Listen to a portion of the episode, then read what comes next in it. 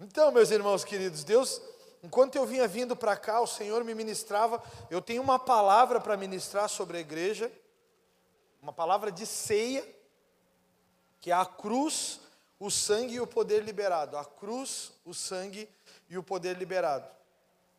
Mas, todavia, ao vir para cá, Deus mandava eu entregar o iPad para minha filha linda e maravilhosa e para confiar nele apenas. Deus me disse para pegar a minha Bíblia. Eu estou bem nervoso com isso. Pegar, comecei ontem. Que Deus ia falar comigo. E através disso que Ele vem falando comigo, Ele ia falar com vocês também. E Deus mandou falar sobre a cidade de Ziclag.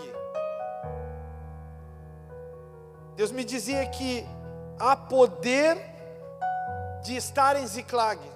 Você pode repetir isso comigo? Há poder de estar em Ziclag. Abre a tua Bíblia em 1 Samuel 30 aí. Ziclag é uma palavra em hebraico. Olha o computador, aleluia. Começou a entrar em Não tem, para os líderes de célula aí, não tem palavra, então, não tem nada escrito, então vocês vão ter que escrever aí nos papéis de vocês, não tem nada. Eu ainda não tenho nada, não trouxe nada para a mesa, seria a música dessa palavra. Amém. Quem pode cantar comigo? Eu não trouxe nada para a mesa. Ziklag é uma palavra em hebraico, é o nome de uma, de uma antiga cidade de Israel. Ziklag era uma cidade pertencente à tribo de Judá, a atual, atual Israel, mas foi cedida à tribo de Simeão. Ziklag foi dominada pelos israelitas naquela época e estava sob controle dos filisteus. Ziklag é uma cidade mencionada na Bíblia inúmeras vezes, pois teve muita importância em diversas passagens. Ziklag foi, foi cedida a Davi durante a fuga do rei Saul, antes de Davi se tornar rei de Israel.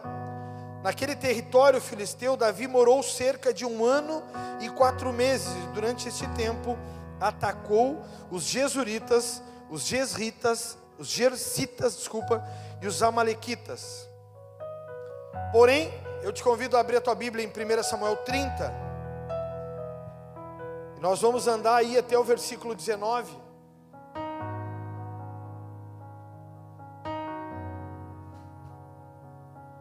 E eu quero separar ela em cinco pedaços. Versículo 1, quem achou? Versículo 1 diz assim: Sucedeu, pois, que Davi chegando, sucedeu, pois, que chegando Davi e os seus homens ao terceiro dia, a Ziclag, já os amalequitas tinham dado com ímpeto contra Saul, contra o sul, desculpa. E Ziclag, esta ferido e queimado. Tinham levado cativas as mulheres que lá se achavam, porém a ninguém mataram, nem pequenos, nem grandes, tão somente os levaram consigo e foram em seu caminho. Davi e os seus homens vieram à cidade, e ei-la queimada, e suas mulheres e seus filhos e suas filhas eram levados cativos. Então Davi e o povo que se achava com ele ergueram a voz e choraram até não terem mais forças para chorar. Deus me ministrou demais quanto a isso. E Deus me mandava dizer para cada um de vocês que Ele vai ser a nossa força para continuar. Sabe, eu olho para Davi, chegando Ziclag, vocês sabem que Davi era um homem de guerra. Vocês sabem que Davi ele tinha uma, um único objetivo. Deus tira Davi do campo do seu pai com 17 anos de idade, de cuidar das ovelhas, ele tira Davi daquele lugar ainda jovem e coloca Davi para guerrear pelo seu povo. Passam-se longos anos, Davi então ele é ungido, e Davi é o único cara que tem três unções reais. Ele foi ungido rei de Judá, rei de Israel, ele foi ungido três vezes. Davi tinha um único objetivo, o objetivo de resgatar a autoridade de Deus em Israel, o objetivo de anular, de aniquilar com todos os deuses de Israel, de tirar de Israel todo o paganismo, de tirar de Israel toda a idolatria. Davi tinha um único objetivo: tirar do meio de Israel Baal, tirar do meio de Israel Dagon, tirar do meio de Israel o, o, os outros deuses todos que estavam lá. Davi ele vem para dentro de uma cidade chamada Ziclag que foi cedida a ele e ele está atacando os exércitos. Ele está atacando os jersitas, ele está atacando os amalequitas, ele está lutando contra o povo, irmãos. Não sei se vocês são diferentes de mim, mas eu acho que a coisa que a gente mais preza é a nossa família, correto ou não? O nosso filho, a nossa esposa. Parece que quando a Lidiane e a Júlia acontece alguma coisa com elas, eu começo a entrar em conflito. Parece que eu estou em pecado, parece que está acontecendo alguma coisa comigo. E eu imagino Davi, cara, noite e dia, lutando, noite e dia com a espada, escudo aqui, espada aqui, escudo aqui, espada aqui, o corpo cansado, com sede, com fome. Eu imagino esse homem lutando todos os dias, é que nem você quando sai para trabalhar. Você levanta cedo, você trabalha, você se dedica. Você luta pela sua casa, você luta pelas suas coisas. E quando você chega em casa, o mínimo que você quer nos dias como os de hoje é descanso. O mínimo que você quer é sentar na sua casa, comer uma boa comida e dizer para a esposa: mulher, traz as minhas pantufas. É mais ou menos assim ou não? Pega minha pantufa lá. Já fizeste meu chimarrão? Não, isso é no Pantanal, desculpa, eu esqueci. Eu tô... É que eu fiquei com o arraial dos justos aqui. A única coisa que a gente quer é chegar na nossa casa, sentar no nosso sofá, olhar para as nossas coisas, nos alegrar. Davi está voltando para casa, cara, depois das guerras. Ele está chegando na sua casa e quando ele chega na sua casa, Ziclag toda foi arrasada. Ziclag toda foi destruída. Levaram as mulheres cativas, levaram os filhos, levaram as criações. Eu olho para Davi, cara, e a expressão que está no versículo 4 diz assim: Então Davi e o povo que se achava com ele, com ele ergueram a voz e choraram até não terem mais forças para chorar. Como é importante a gente ler a palavra de Deus, porque diferente de muitos de nós, Davi não amaldiçoou seu Deus. Diferente de muitos de nós que já, quando os problemas começam, a gente já começa a dizer: Mas e Deus? Me disseram que quando eu começasse a servi-lo, as coisas seriam diferentes. Mas e Deus? Deus não está me olhando, eu não saí para lutar as lutas dele, eu não sirvo a Deus na igreja, eu não estou todo dia orando diferente de muitos de nós. Davi chorou. Davi se abateu. A Bíblia diz que ele chorou até não ter mais forças. A Bíblia diz que ele chorou até não resistir mais fisicamente. Mas a Bíblia não fala de um Davi murmurador, a Bíblia não fala de um Davi que começou a questionar Deus, por quê? O que está acontecendo? Por que, que eu estou vivendo essas coisas? Foi para isso que tu me chamou rei. Foi para isso que tu me ungiu. Pare por um instante e faça uma avaliação da sua própria vida quando você está passando por alguma adversidade. Faça essa avaliação aí, por favor. Quando as coisas não vão bem com você, presta atenção aqui. Quando as coisas não vão bem com você, como você reage? Quando as coisas elas não estão indo bem com você, como você reage? Você começa a incendiar as pessoas. Sabia que a Bíblia diz que a língua tem poder de incendiar uma floresta? É por causa das maldades que saem da tua boca e da minha. Antes de começar aqui o culto, a gente tem sempre um período de intercessão. E Deus me levava a um quebrantamento, e Deus me levou a pedir perdão pela igreja pelas tantas vezes que a gente vem aqui para dentro como um ato religioso,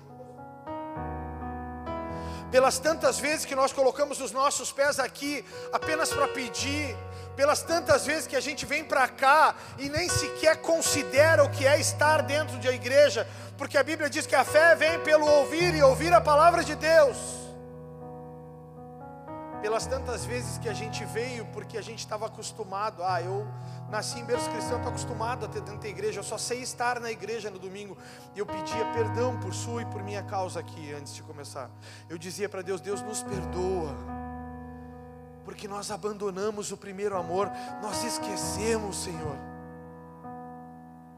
nós esquecemos daquela palavra, Senhor, que diz que vale mais um dia em tua casa que mil fora dele, nós nos esquecemos, Senhor, que quando nós estávamos cativos, perdidos, ou você que é de berço cristão, de todas as vezes que você orou, pedindo para Deus melhorar a situação financeira da sua casa, pedindo para Deus melhorar o relacionamento dos seus pais, pedindo por uma enfermidade dos seus pais ou sua mesmo que não cessava,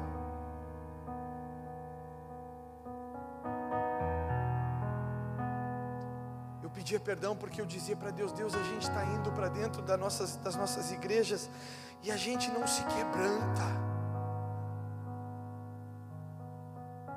Eu falo a gente porque eu sou pastor de vocês, porque eu não vivo isso. Mas as pessoas já não valorizam mais, sentam nessas cadeiras, porque querem sentam nessas cadeiras porque tem medo do que vai acontecer se não estiverem nela. Esqueceram que mais vale um dia na casa do Senhor do que mil fora dele. Esqueceram de uma palavra que diz do que vale o homem ganhar o mundo inteiro e perder a sua alma. Esqueceram-se que quando se está aqui em cima, a gente não está aqui em cima para um show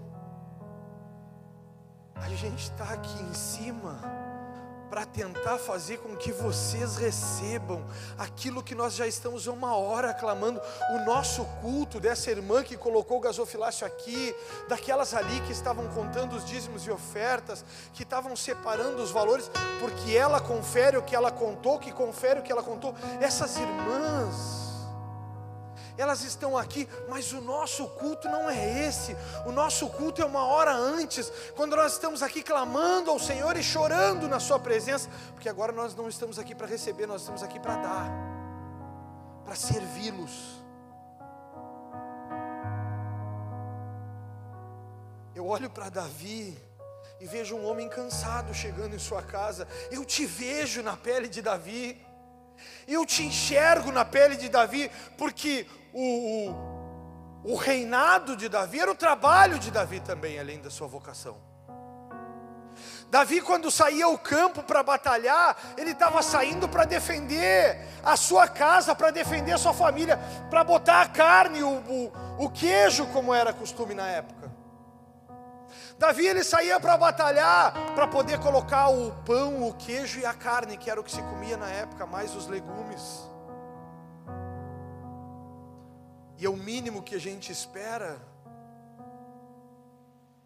é que Deus vai guardar as nossas coisas quando nós guardamos as coisas dele. Esse primeiro ponto eu quero intitular ele de força para continuar.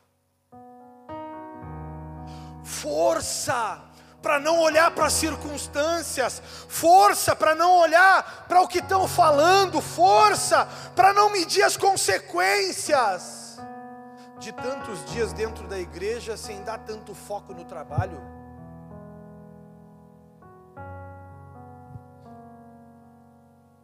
Força para continuar, apesar do que se fala entre nós, força para continuar. Tem tantos irmãos aqui que um dia já olharam para mim e disseram que eu não era legal Aqui tem irmãos que já olharam para mim em outra feita, dizendo que não queriam mais estar aqui na igreja porque eu era abusivo, bruto. Eu já ouvi tanta coisa, Como eu digo para as pessoas, toda vez que eu saio na rua e as pessoas não conseguem aguentar com os olhos abertos a luz que tem dentro de mim e a luz que tem com a obra que Deus faz através da minha vida, as pessoas começam a me chamar daquilo que eu era: drogado. As pessoas começavam a dizer: e aí, vai na igreja do cheirador hoje? Porque é assim, quem não tem sal, reclama da comida salgada daquele que tem sal e sabor. É assim, quem não produz fruto, não consegue olhar para a árvore vistosa do outro e se alegrar. Davi chega na sua casa e chora compulsivamente, irmãos, porque chorar é justo, é justo chorar. É justo dizer para Deus: Deus, me ajuda. Deus, eu estou sem forças. Deus, as minhas lágrimas estão secando, mas o meu sofrimento não. É justo. Mas Davi, diferente de todos nós, ou da grande maioria de nós, vai para o versículo 5. Ele não é como a grande maioria da massa Davi, no versículo 5, ele dá uma aula. Também, as duas mulheres de Davi foram levadas cativas, a Enoã, a Jezreelita, e a Abigail, a viúva de Nabal, o carmelita. Davi muito se angustiou, pois o, o povo falava de apedrejá-lo porque todos estavam em amargura, cada um por causa de seus filhos e de suas filhas. Porém, repete isso comigo: porém, Davi se reanimou no Senhor. Então você precisa falar isso mais empolgado. Porém, Davi se reanimou no Senhor. O ponto número dois é: a sua força vem do Senhor, não vem de homens. A sua força não tenta na tua mão, irmão. Não tenta com a tua força, não tenta com a tua capacidade. Não tenta. Porque a sua incapacidade vai gerar uma frustração e a sua frustração vai gerar uma depressão.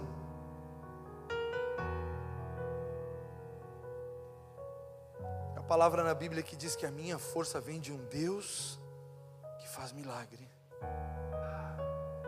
Quando eu olho para Davi, irmão, não estava sendo sequestrado o marido da Isa, profético. Hoje é um dia profético. Teve um dia que ela me disse assim: Eu tenho dificuldade com algumas profecias. Tem algumas que ela recebe. Hã? Não está chegando Davi e chorando pelo marido da Isa que foi sequestrado. Não, ele está chorando pelas suas mulheres. Ele está chorando pelos seus filhos. Ele está chorando as suas próprias aflições. A sua força, ela vem do Senhor a sua força vem do Senhor. Então, Davi, no versículo 6, muito se angustiou, mas não murmurou.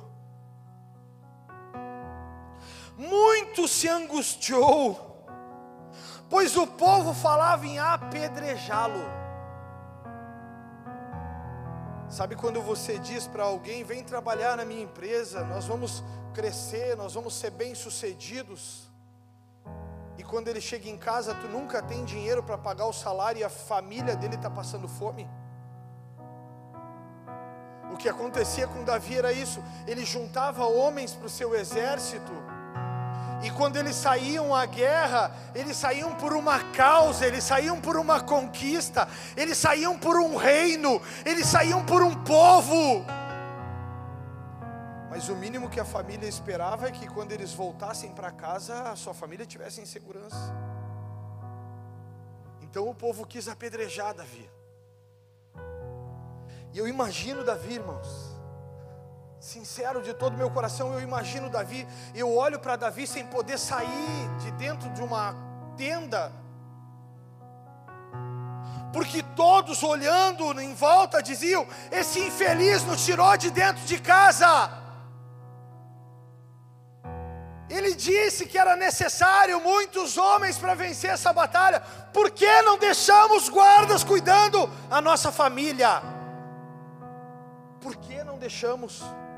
Vamos apedrejar esse infeliz, vamos fazer morrer a pedra, porque nós vamos atrás dos nossos filhos, mas não com ele, esse frouxo.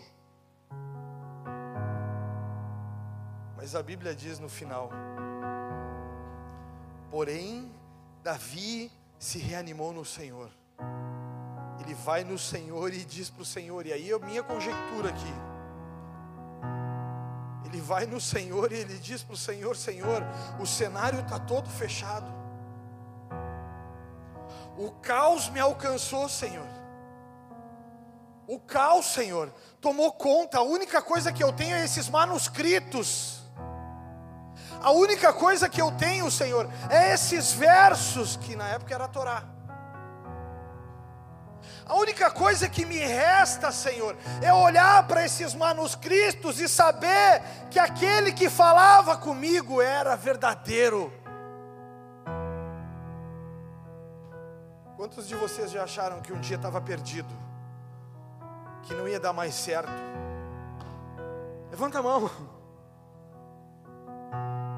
Davi também.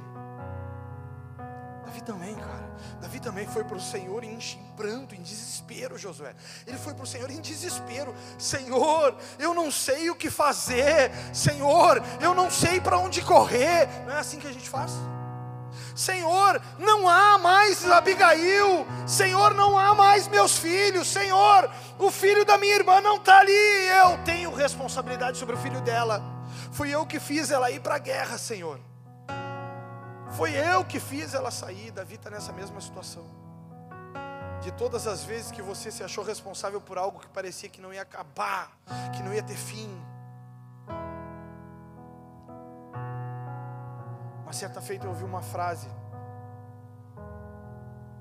da minha filha no meio da sua aflição. Aquele foi um dos dias mais desafiadores da minha vida porque nós havíamos perdido Samuel, era dia da criança, agora dia 6 de julho faz quatro anos que ele faleceu, 30 de julho ele faria 14 anos de idade, e naquele momento de angústia, nós estávamos os três chorando na cama, porque era uma data especial. Ela me olhou e ela me disse: Pai, por que essas coisas acontecem conosco? Que está acontecendo conosco, Pai? Parece que as coisas conosco dão errado. Sabe quando você tem que fugir, mas trancam a porteira e levam a chave do cadeado? Que tu também não sabe a resposta, que tu também não sabe os escapes, que tu também não sabe o que dizer. Sabe quando tu não tem saída, a direita está interrompida, a esquerda está interrompida, a frente fecharam a porta. O que nos resta é orar. Então eu disse para ela, minha filha, o mesmo Deus que nos tirou ele foi o Deus que nos deu ele por dez anos. O mesmo Deus que permitiu tanta dor, é o Deus que nos permite a alegria de estar deitado contigo do nosso lado, de poder celebrar que nós estamos aqui sofrendo, sim, mas nós estamos juntos, nós não nos perdemos. Nós não entregamos a nossa fé na mão do inimigo como se fosse um bem, não, nós seguimos batalhando, nós dissemos sim, minha filha porque a nossa força vem do Senhor. porque a nossa força não está contida em livros que explicam causos.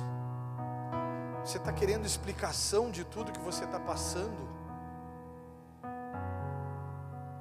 Está querendo descobrir o porquê de tudo que tu está enfrentando? Está querendo saber por que tanta coisa está acontecendo no mundo? O Benhur deu a receita: intimidade, relacionamento.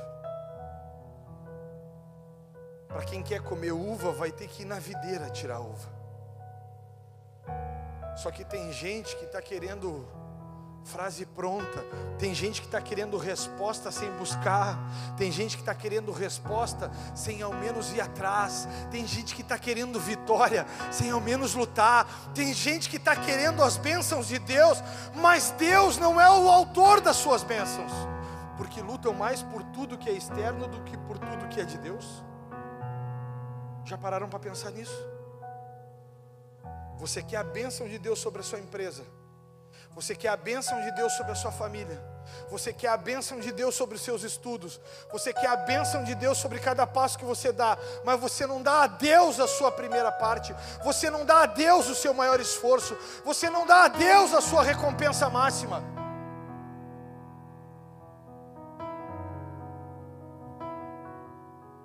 Que é uva, irmão videira. Uva vai na videira. Tem gente que está querendo a uva, mas não quer ir na videira. Tem gente que está querendo a uva, mas não quer ir na videira. Davi queria seus filhos e suas mulheres de volta. Queria, mas ele foi na videira. Ele buscou no pai.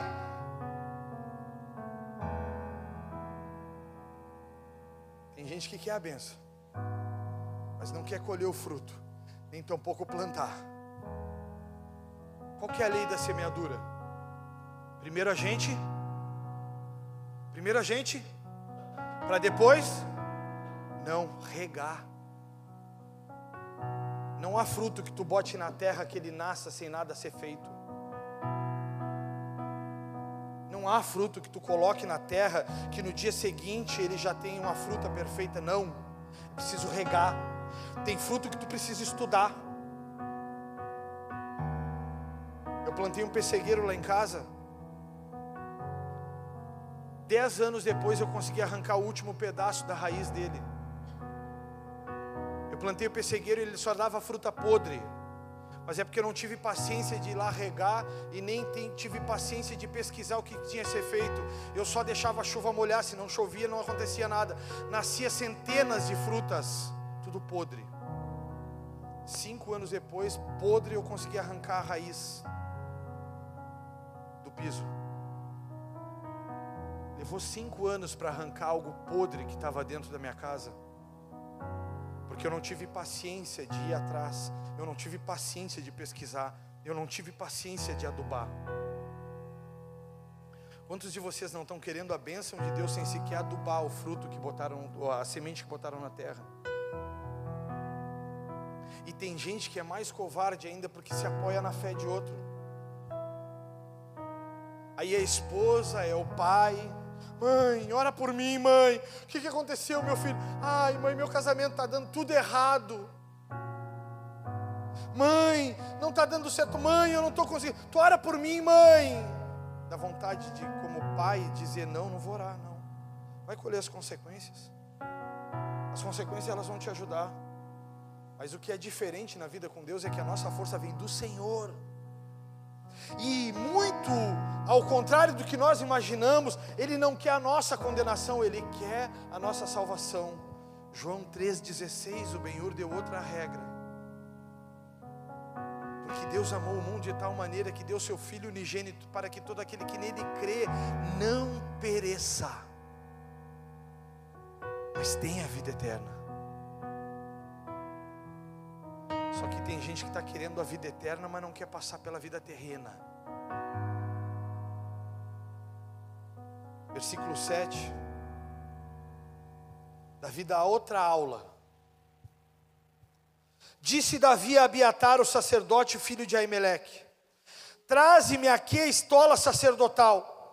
E Abiatar a trouxe a Davi, então consultou Davi, você pode repetir isso comigo? Consultou Davi ao Senhor, dizendo: Perseguirei eu o bando, alcançá-lo-ei. Uma aula, uma aula. Qual que é o gesto que precisa ser feito? É pegar a estola sacerdotal? Eu represento o sacerdote, é isso que eu preciso fazer? É me vestir de santidade? É vestir uma veste real que me torna mais puro para alcançar o puro dos puros, o Senhor dos senhores? É andar diferente do mundo, é andar longe do pecado? É isso que me falta? Davi está dizendo, irmãos, para Abiatar, Abiatar traz a estola. Nos dias atuais é, Abiatar, a minha roupa está suja, eu não estou digno de entrar na presença do rei. Traz a roupa real. Traz a roupa real e eu vou adentrar. Sabe qual é a roupa real que você tem? É vestes, repete comigo, vestes de santidade. Davi pega vestes de santidade. Davi toma posse de vestes de santidade. Então ele diz: então consultou Davi ao Senhor, dizendo: Perseguirei eu o bando e alcançá-lo-ei. Respondeu-lhe o Senhor: Persegue-os, porque de fato o alcançarás e tudo libertarás. Tudo libertarás. Partiu, pois, Davi, ele e os seiscentos homens que com ele se achavam e chegaram ao ribeiro de Bessor, onde os retardatários ficaram. O terceiro ponto é: nunca, sobre hipótese alguma, avance sem a direção de Deus. Nunca, sobre hipótese alguma, avance sem a direção de Deus. Deus diz para ele: vai, eu vou te entregar o povo. Vai, eu vou te entregar a tua vitória. Teu problema é familiar, vai, eu vou te entregar a tua vitória. Teu problema é profissional, vai, eu vou te dar a tua bênção. Teu problema é na saúde, vai, eu vou te dar a tua bênção, mas não vá, se ele não disser que é para ir. Porque enquanto ele não disser que é para ir, é para ficar. O lugar que você tem que estar é o lugar aonde você está, é para ficar.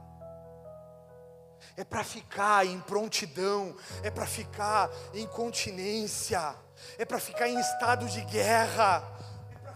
Multidão, é para não sair do local,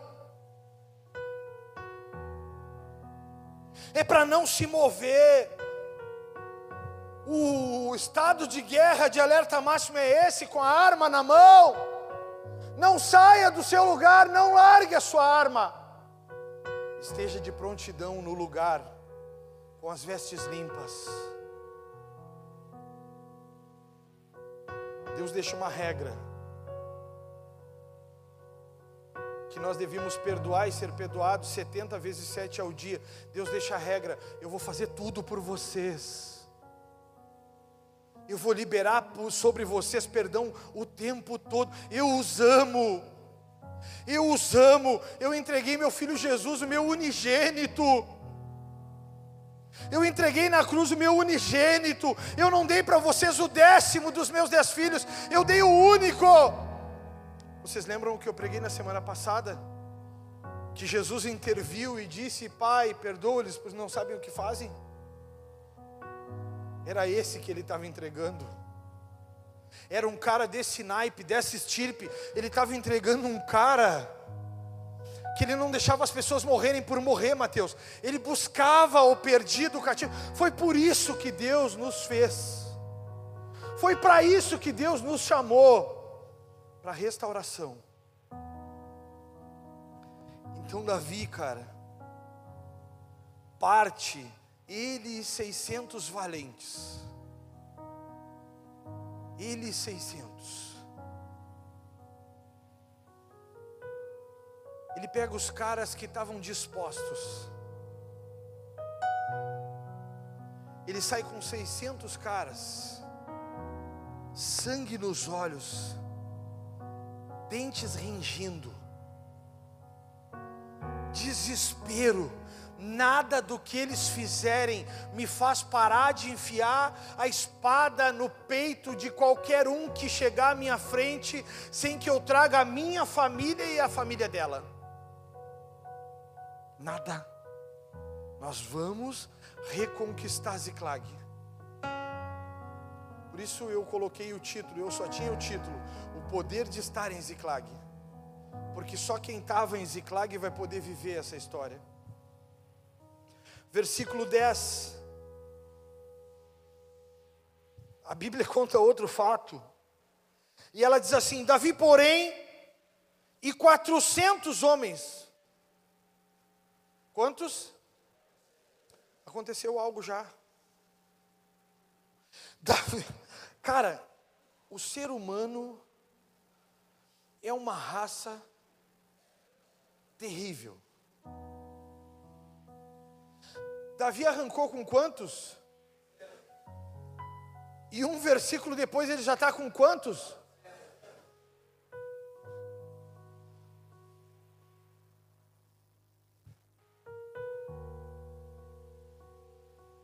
Seiscentos. Olha para trás, começou a ficar um vazio, uns buracos. começou a ficar um. Parece que os gritos eram maiores, cara.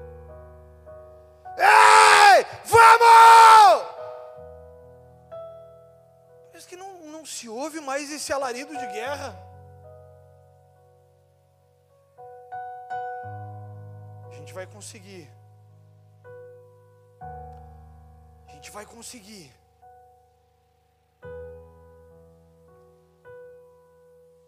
Eu imagino Davi olhando para trás.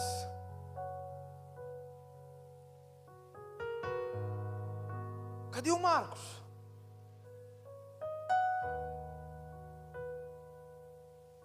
Cadê Nicole? Cadê o Fernando?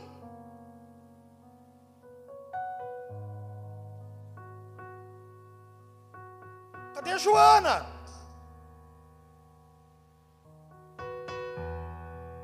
Essa galera estava toda aqui.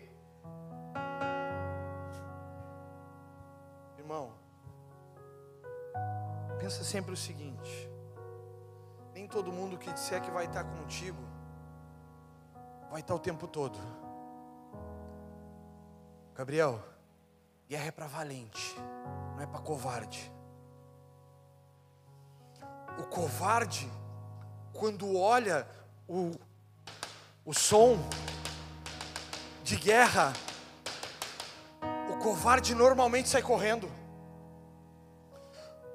Os valentes, eles começam a fazer assim. Aqui, para vocês. Os valentes, eles começam a procurar a posição mais confortável para não retroceder. O covarde foge.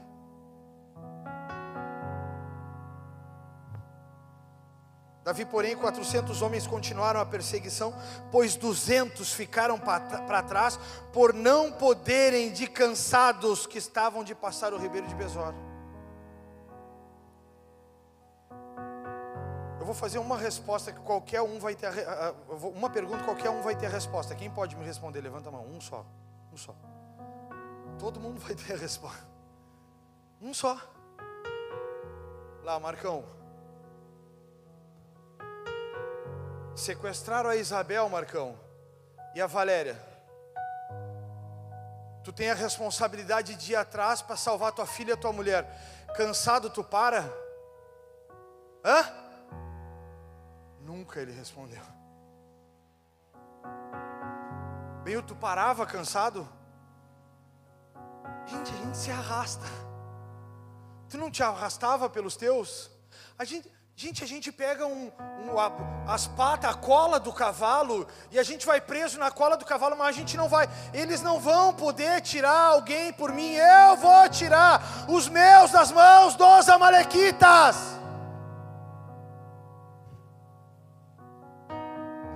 Acharam no campo um homem egípcio, versículo 11, e trouxeram a Davi. Deram-lhe pão e comeu, e deram-lhe a beber água. Deram-lhe também um pedaço de pasta de figos secos e dois cachos de passas, e comeu e recobrou então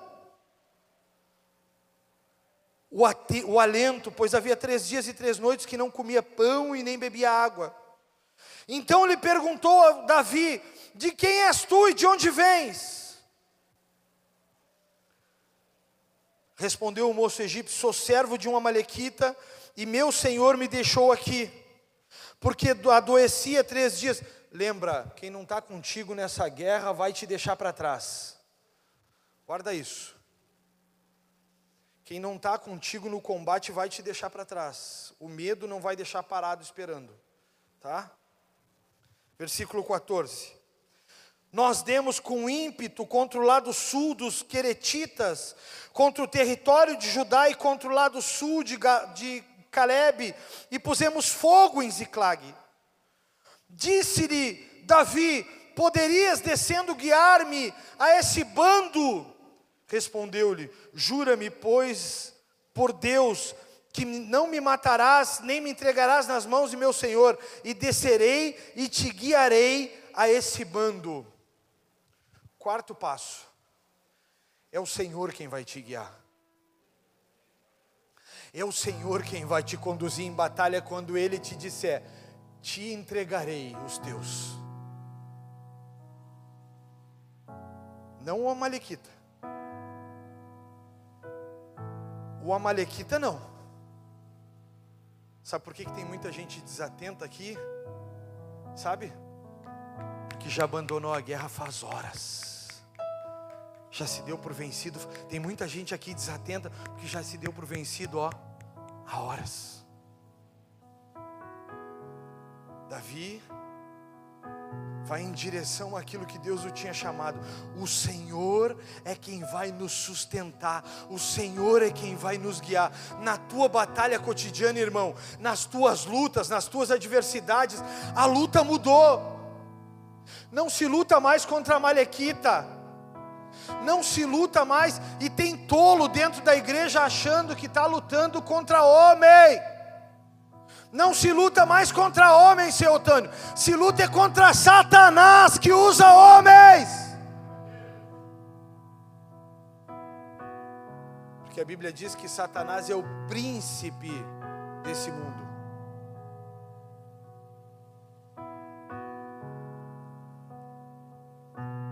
Pastor, minha família está destruída.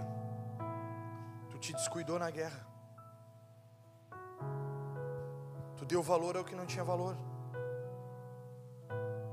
Não há como se esconder que, que houve um erro de condução. Ziclag precisava ter ficado guarnecida.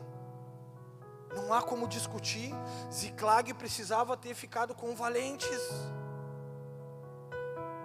Ziclag precisava de homens e mulheres ali. Ziclag precisava.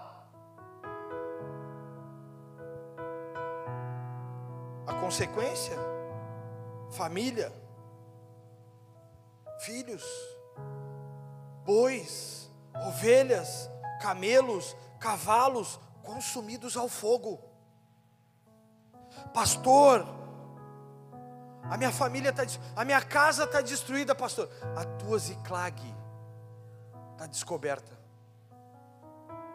Agora busca a direção de Deus para restaurar a tua Ziclag. Busca a direção de Deus para pegar a tua Abigail. Busca a direção de Deus para pegar os teus filhos. Porque o mundo, esse mundo que nós estamos vivendo, a Bíblia diz, está no maligno. Não tenha a falsa expectativa de que vai ficar tudo bem. Seria uma hipocrisia eu dizer para vocês aqui que vai ficar tudo bem.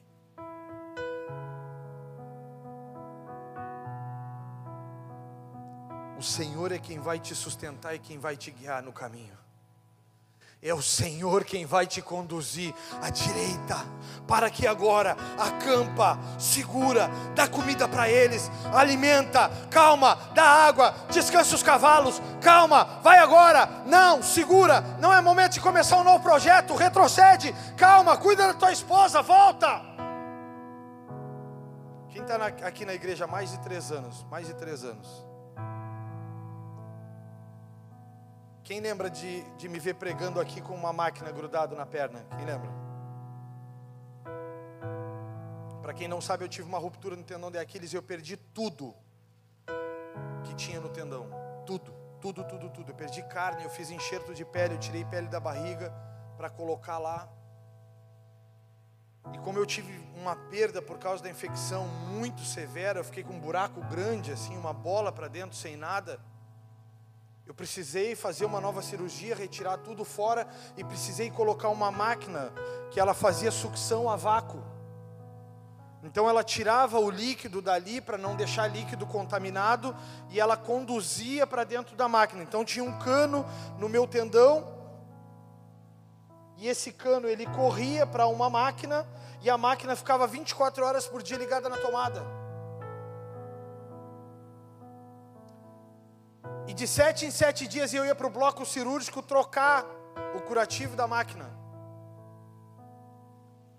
Por 21 dias eu não consegui tomar banho sozinho, eu não consegui me limpar sozinho, eu não consegui fazer nada sozinho. Eu precisava que a Lidiane me levasse no banheiro. Uma certa feita, a Lidiane foi trabalhar pela manhã e eu queria ir ao banheiro, eu não tinha como ir ao banheiro. Eu tive que conseguir um jeito de colocar a máquina dentro da, da blusa para poder ir até o banheiro, para ligar a máquina na tomada e então conseguir fazer as minhas necessidades. Eu não tinha a menor condição de estar aqui. Então eu passei alguns longos dias eu não me lembro exatamente, mas acho que em torno de 60 dias sem conseguir vir à igreja. Com a máquina na perna, com aquele cano ligado na tomada o tempo inteiro. Um belo dia elas estão no culto, as duas, o tempo inteiro na frente da igreja, elas estão no culto e Deus me diz uma, a seguinte frase. Deus me dá a seguinte frase, Fabiano: retorna, pois a tua família está perecendo. Eu disse, Senhor, olha para a minha condição e vê se eu tenho como retornar. Deus dizia, Fabiano, assume a igreja porque a tua família está perecendo. Então, em um belo momento, eu disse para o Lucas e para o Glauber: me ajudem a tentar colocar essa máquina por dentro de uma calça. Porque se essa, massa, se essa máquina passar por dentro de uma calça e eu conseguir calçar uma calça, vestir uma calça, eu vou assumir aquilo que Deus está tá me mandando fazer. Então eles foram lá em casa, desprovido total de vergonha, só de cueca na frente deles, tentando vestir a tal da máquina, passar a máquina por dentro da, da calça. A bendita da máquina passou por dentro da calça e nós colocamos aqui um banco e ligamos a máquina na tomada. E os próximos 14 dias ou dois cultos eu fiquei pregando sentado com uma máquina ligada na perna e de vez em quando ela alarmava porque cortava o fluxo de ar que tirava o líquido de dentro dela. E eu disse para Deus: Deus, conta comigo, é a minha família. E aqui eu fiquei por meses sentado sem conseguir ficar em pé. Às vezes de muleta eu tentava andar e eu perdia a força, eu estava com, com o gesso até aqui, depois eu tirei, fiquei só com a máquina, mas eu perdia a força e caía, acabava rolando, caindo. Mas Deus me dizia: Eu vou te sustentar, eu vou te guiar. Eu vou ser contigo. Alguém acha depois dessa foto? Tem que ter uma foto minha com essa máquina no pé. Eu vou ser contigo. Irmãos, não era um ato de heroísmo não era um ato de heroísmo, eu não estava aqui dizendo para a igreja que só eu poderia pregar, que só eu tinha capacidade, muito pelo contrário, eu era o que menos tinha condições e capacidade, fisicamente eu não tinha condições, eu sentia muita dor, mas era um ato de obediência. Volta, porque a tua família está perecendo. Então eu voltei. E hoje, se você olhar para o seu lado, tem muitos frutos dessa videira. Se você olhar para o seu lado, você vai ver que tem muitas vidas que foram restauradas por intermédio de uma obra, de uma missão. Ziclag foi atacada assim. E a minha Ziclag foi. Nos últimos quatro anos eu perdi emprego, filho, saúde, e as minhas emoções foram arrebentadas.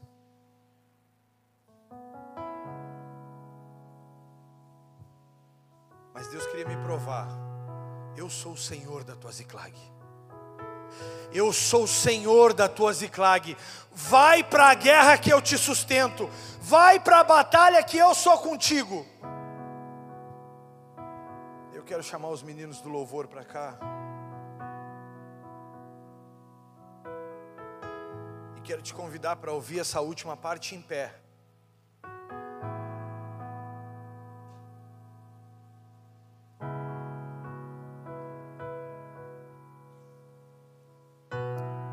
essa última parte do que Deus colocou no meu coração é extraordinária.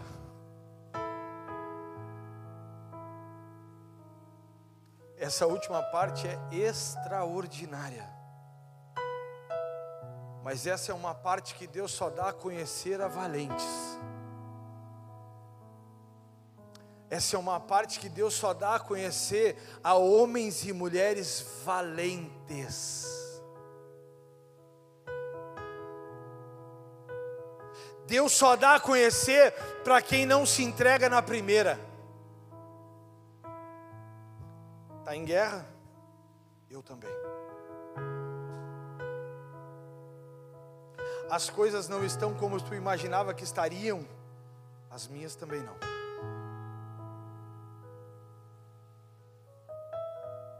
Tem uma dor que eu sinto até hoje, desses últimos três anos, tem uma dor que eu sinto até hoje, que eu ainda hoje eu perguntava para Lidiane, eu digo, Lidiane, será que eu tenho alguma fratura no pé? Que essa dor ela, ela é persistente há tanto tempo? A resposta dela foi muito animadora. Ela disse assim: Ah, amor, nesse teu pé, né? Tudo pode acontecer. Tipo assim, essa jossa que ficou aí, No último ano, foram 2.600 quilômetros andados de bicicleta.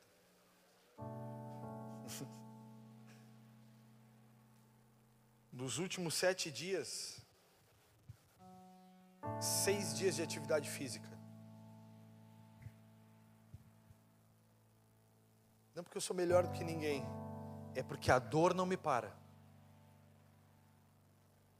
A dor me ensina a não desistir. Tem gente que está parando por causa da dor. A dor é um sintoma que o teu corpo precisa de ajuda. A dor espiritual é um sintoma de que tu está precisando de ajuda. Pastor, eu não consigo mais ir para a presença de Deus. É dor, é sintoma. Precisa buscar mais, precisa se quebrantar, precisa romper. Quero pedir para todo mundo que está lá no fundo, vem para cá. Não quero que fique ninguém aí nas portas, em pé, conversando. Atalaia, acha um lugar aqui no fundo, todo mundo. Vamos todo mundo pegar esse final. A dor é um sintoma. A falha é um sintoma. Quando tu está tentando e não está conseguindo, Vinícius, é um sintoma. Quando a gente olha para a esposa e a esposa diz: Ah, mas eu não vou mais na igreja porque as coisas não estão acontecendo. Sintoma. Tem algo errado. Mas é só Ele que tem a resposta. Versículo 16 vem a última aula. A última parte da aula vem no versículo 16. Diz: E descendo, o guiou e eis que estavam espalhados sobre toda a região, comendo, bebendo e fazendo festa, por todo aquele grande despojo que tomaram da terra dos filisteus e da terra de Judá. O inimigo de Davi estava distraído. O inimigo de Davi, meu irmão, estava distraído. Versículo 17. Feriu-os Davi desde o crepúsculo vespertino até a tarde do dia seguinte, irmãos, desde o raiar até o final da tarde do outro dia, ele os feriu.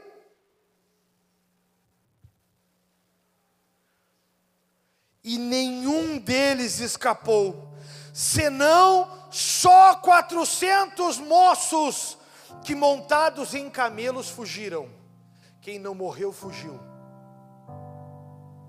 Versículo 18, repete isso comigo, pelo amor de Deus, pela sua família. Assim Davi salvou tudo quanto haviam tomado os Amalequitas, também salvou as suas duas mulheres. Não lhes faltou coisa alguma, nem pequena nem grande, nem os filhos nem as filhas, nem o despojo, nada do que lhes haviam tomado, tudo Davi tornou a trazer. Também Davi tomou todas as ovelhas, o gado, levaram diante de Davi, dizendo: este é o despojo de Davi. Eles nos roubaram, mas nós vencemos. Nós estávamos abatidos, mas Ele nos deu a vitória. A sua vitória virá, porque Deus não falha. Deus não é homem para mentir, nem filho do homem para se arrepender. Ele vai cumprir. Deus é um Deus de restituição.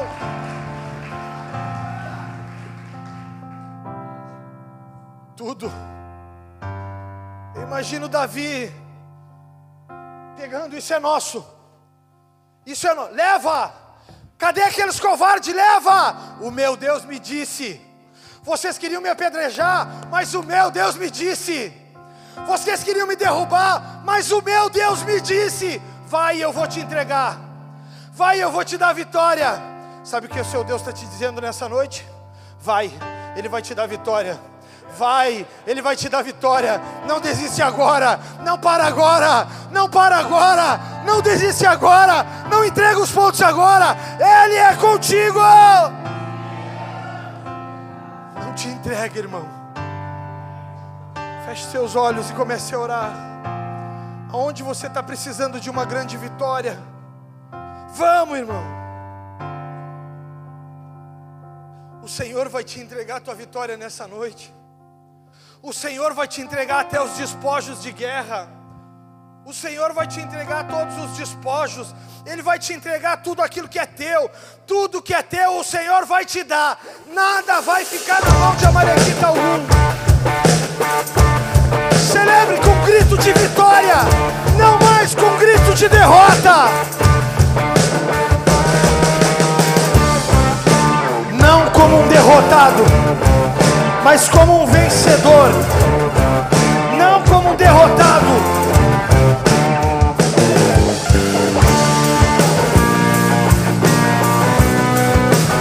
Eu quero te convidar a adorar e declarar sua vitória agora.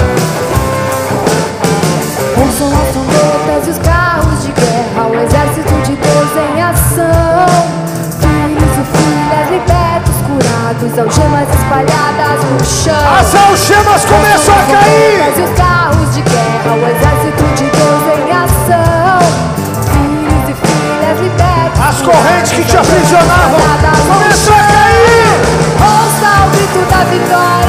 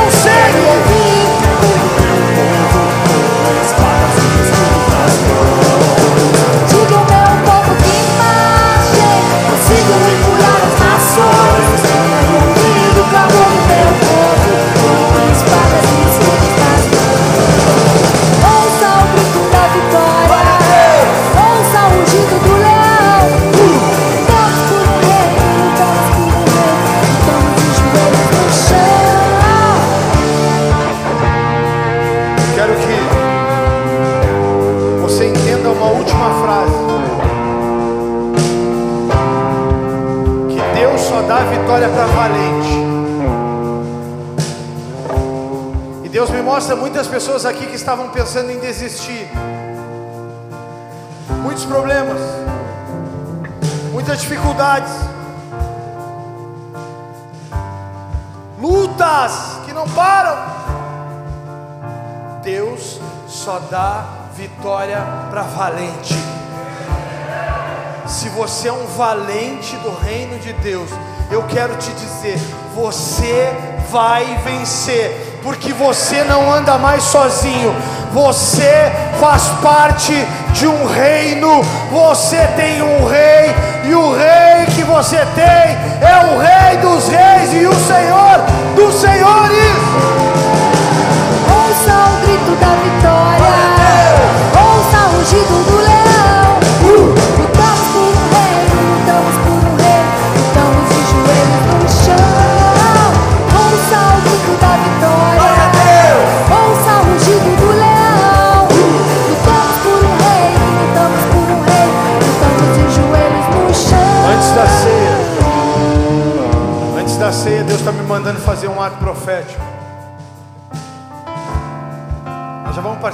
ceia. Semana que vem eu vou pregar a palavra da ceia. Mas Deus me manda chamar. Você vai ficar no seu lugar, você só vai levantar a mão. Pessoas que têm se sentido enfraquecidas, que estão lutando, que estão tentando de todas as formas, mas não estão conseguindo. Levanta a mão, quem está se sentindo enfraquecido. Eu estou enfraquecido. Levanta a mão, isso não é vergonha para ninguém. Fica com a mão bem alto, bem alto, bem alto para que a gente possa te ver. Agora quem é obreiro aqui? Obreiro. Olhem para trás, olhem essas pessoas, os obreiros. Vocês vão ir até elas. E vocês vão levantar as mãos enquanto nós adoramos aqui. E vocês vão declarar: todo obreiro, qualquer obreiro, acha mulher com mulher e homem com homem. Acha alguém aí pega da mão e começa a liberar a palavra. Diz: Você vai vencer, você vai prosperar, porque Deus é conosco. Vai também. Pega dessa mão. Começa a orar, começa a orar, começa a orar. Profetiza, profetiza, profetiza, profetiza. Tu não está só. Digam meu povo que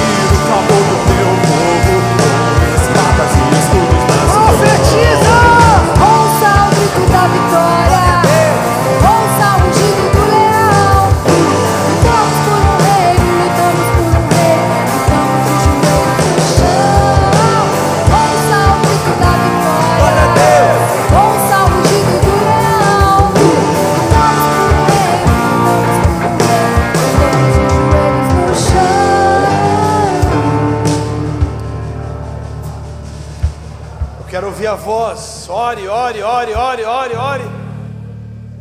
Levante esse clamor, ore. Ore uns pelos outros. Orai uns pelos outros sem cessar, diz a palavra. Orem. Orem. Muito pode ser os efeitos da oração de um justo. Ore. Profetize. Libere cura, libere autoridade. Libere vida. Libere vida. Libere vida. Libere vida. Libere vida. Você pode liberar vida aí.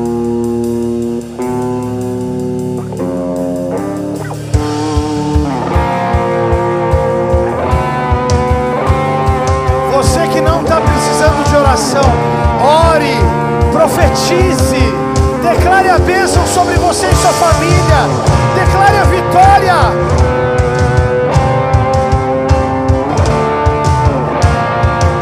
Vamos! Esse é o grito da nossa vitória. Esse é o cântico da nossa vitória.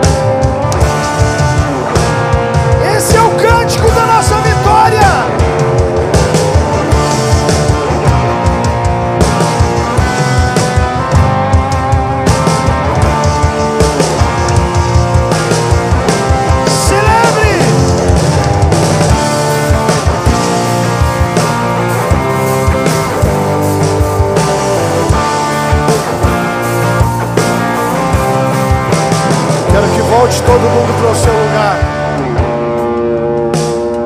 Volte todo mundo para o seu lugar. Nós vamos dar um grito de guerra agora. Volte rapidamente, a hora está avançada, rapidamente.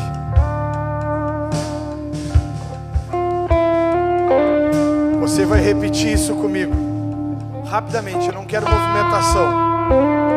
Um ato profético não pode ter movimentação. Cadê? Ainda tem gente se movendo aí. Você vai pegar a mão do seu irmão que está do seu lado aí. Pega a mão, não deixa ninguém sem pegar a mão. Pega a mão aí, Nicole, dá a mão para Julie lá, vocês aí, vai lá. Não fica ninguém sem dar a mão. Levanta a mão do teu irmão para cima assim, ó. Bem alto, faz ficar as panquecas de fora aí, vai. Agora você vai dizer comigo no 3. Eu vou dizer, diga ao fraco, vocês vão dizer, sou forte. Combinado? Um, dois, três. Diga ao fraco! Diga ao fraco! Diga ao fraco! Diga ao fraco! Diga ao fraco! Ei!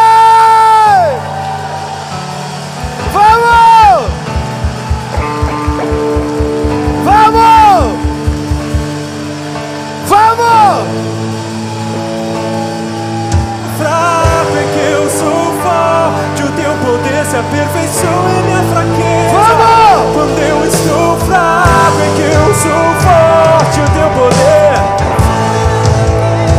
Quando eu estou fraco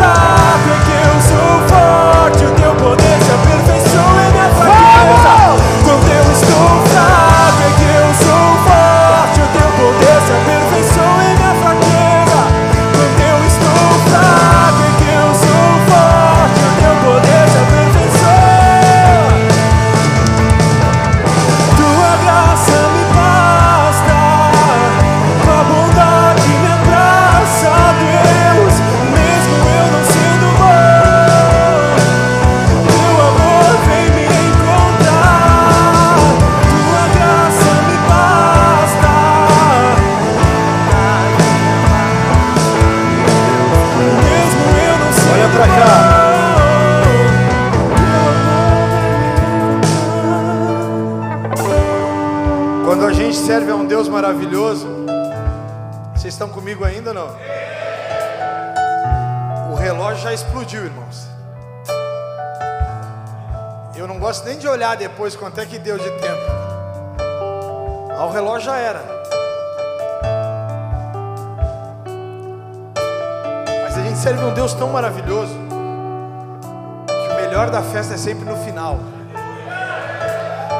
É quando você chega a um lugar como esse, às vezes destruído, às vezes fraco, cansado, desanimado, mas você chega e consegue ceiar e dizer para o Senhor: Senhor, o teu sacrifício valeu a pena, porque eu estou aqui. Eu cheguei até aqui, Senhor.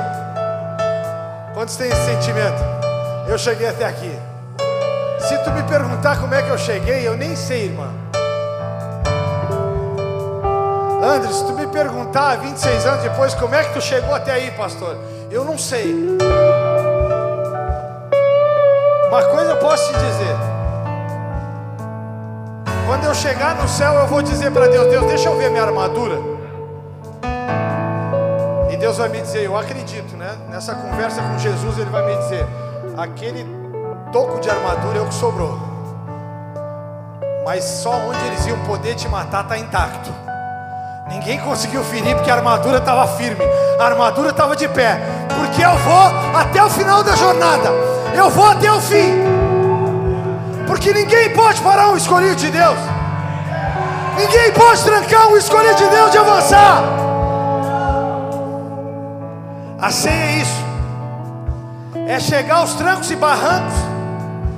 E se tiver que dizer para Deus, Deus, pequei ontem, mas eu me arrependo. E é por isso que eu vou participar do teu sangue e do teu corpo.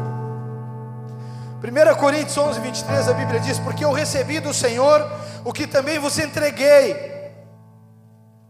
O Senhor Jesus, na noite em que foi traído, tomou o pão. Na noite em que foi traído, tomou o pão. Oh, Jesus maravilhoso, cara. E tendo dado graças, o partiu e disse: Isso é o meu corpo que é dado por vós, façam isso em memória de mim. Ele estava traído, Camila. Traído. Ele disse: Esse é meu corpo e o meu sangue. Renata, traído. Sabe como é?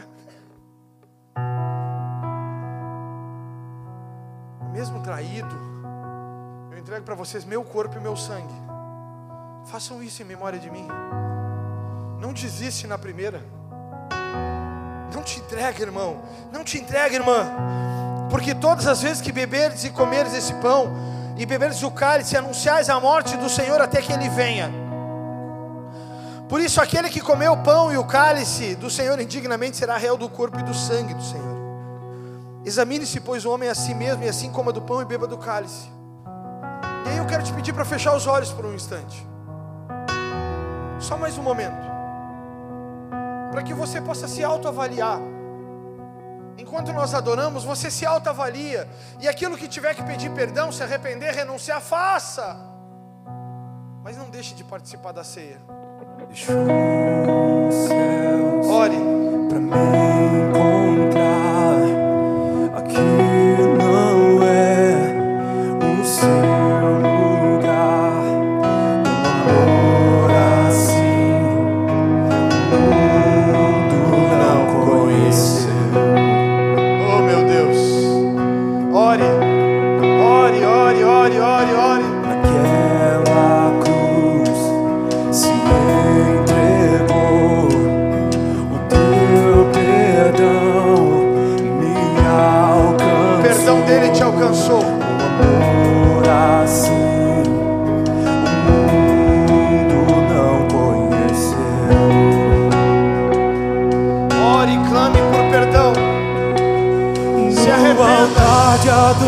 Adoração seja sempre exaltado,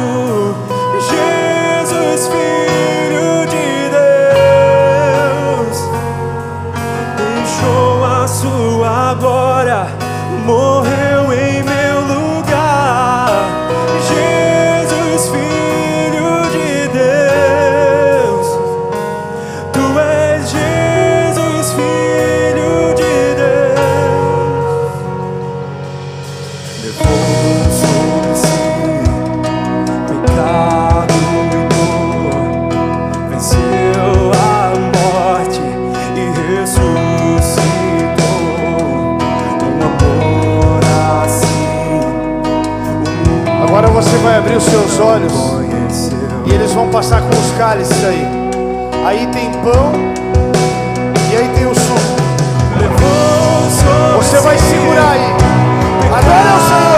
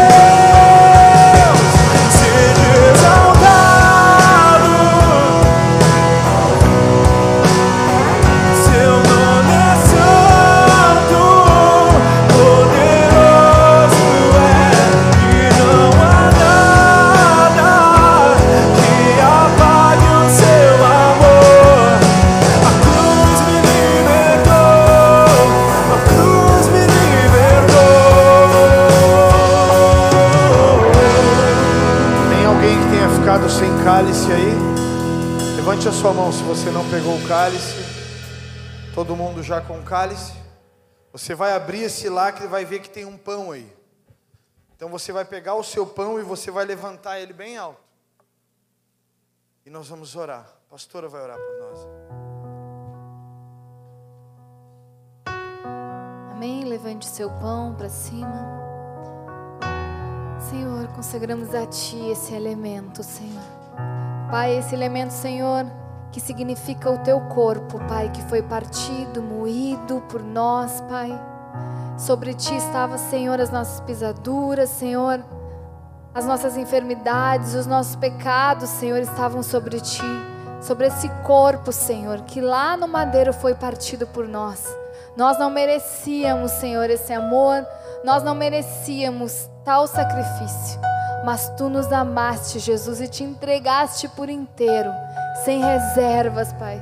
E hoje aqui, diante de ti, em memória, Senhor, do teu nome, nós participamos desse corpo, Pai, que simboliza, Senhor, a união, Senhor, de um só corpo, o corpo de Cristo aqui na terra.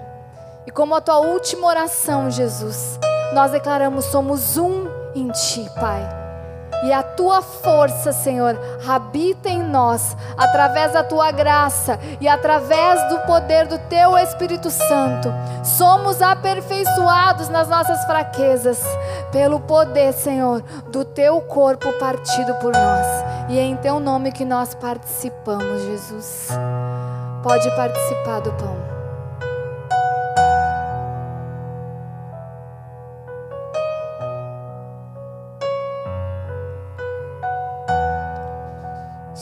Semelhantemente, Senhor, esse é o teu sangue que verteu na cruz, por causa dos nossos pecados, Senhor. O, livro de Isaías diz que o castigo que nos traz a paz estava sobre ti, e que pelas tuas pisaduras nós fomos curados, sarados, libertos. E eu te peço, Pai, santifica nosso corpo, nosso sangue através do teu sangue. Simbólico agora, mas espiritual, Senhor. Porque o Senhor é quem detém o controle de todas as coisas. É que nós participamos agora em nome de Jesus. Pode participar.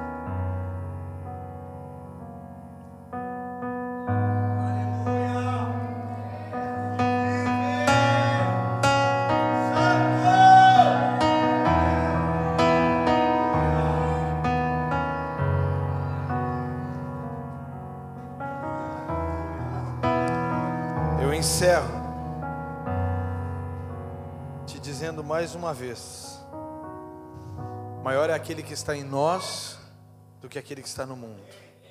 Você não conhece a sua força quando você está sob a direção de Deus. Muitos aqui eu poderia contar a história de fracasso até conhecer o Senhor. Desde o tempo que começou, desde o tempo que conheceu o Senhor, começaram a encontrar com as vitórias. E eu quero te dizer para sair daqui nessa noite celebrando a sua vitória. Porque a Bíblia diz: onde está a morte, a sua vitória. Onde está a morte, o seu aguilhão. Se ele venceu a morte e ressuscitou, nós podemos vencer os nossos problemas nele, que já venceu todas as coisas. Eu digo: se Deus é por nós, quem será contra nós? O Senhor é o meu pastor, e nada me faltará. Agindo Deus, quem impedirá? Oramos juntos o Pai Nosso. Pai Nosso que estás nos céus, mais alto, santificado seja o teu nome. Venha a nós o teu reino. Seja feita a tua vontade, assim na terra como nos céus. E o pão nosso de cada dia nos dai hoje. Perdoa as nossas dívidas, assim como nós perdoamos aos nossos devedores. E não nos deixes cair em tentação, mas livra-nos do mal, pois teu é o reino, o poder e a glória para sempre. Amém! Aplauda ao Senhor. Vai debaixo da bênção, da unção e do amor do nosso amado Jesus. Que Deus te abençoe. Vai em paz. Vai em paz. Na semana de vitória. Seja o centro da minha vida, tu